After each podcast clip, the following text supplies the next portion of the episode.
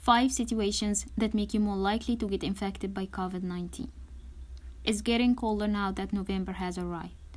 Recently, Japan is witnessing a third wave of COVID 19 infections with over a thousand new cases every day. In what situations people are more likely to get infected by COVID 19? In the past, we were advised to avoid the three C's close spaces with poor ventilation, crowded places, and close contact settings.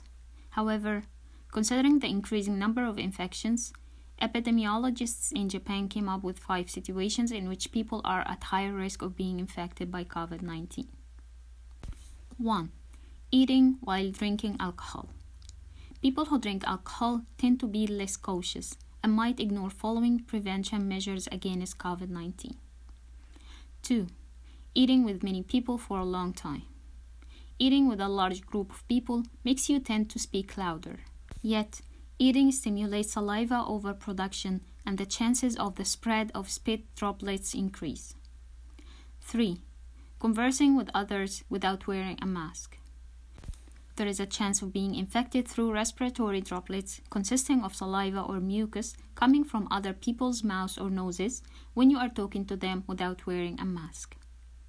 4 living with others. People tend to be less cautious in the places where they live or around people they live with.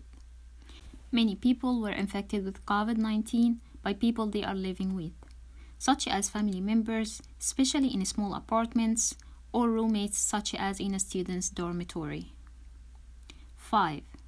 When you are taking a break.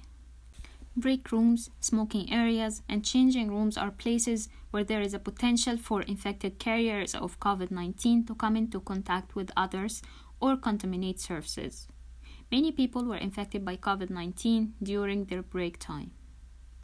Be aware that many people tested positive for COVID 19 and didn't show any symptoms.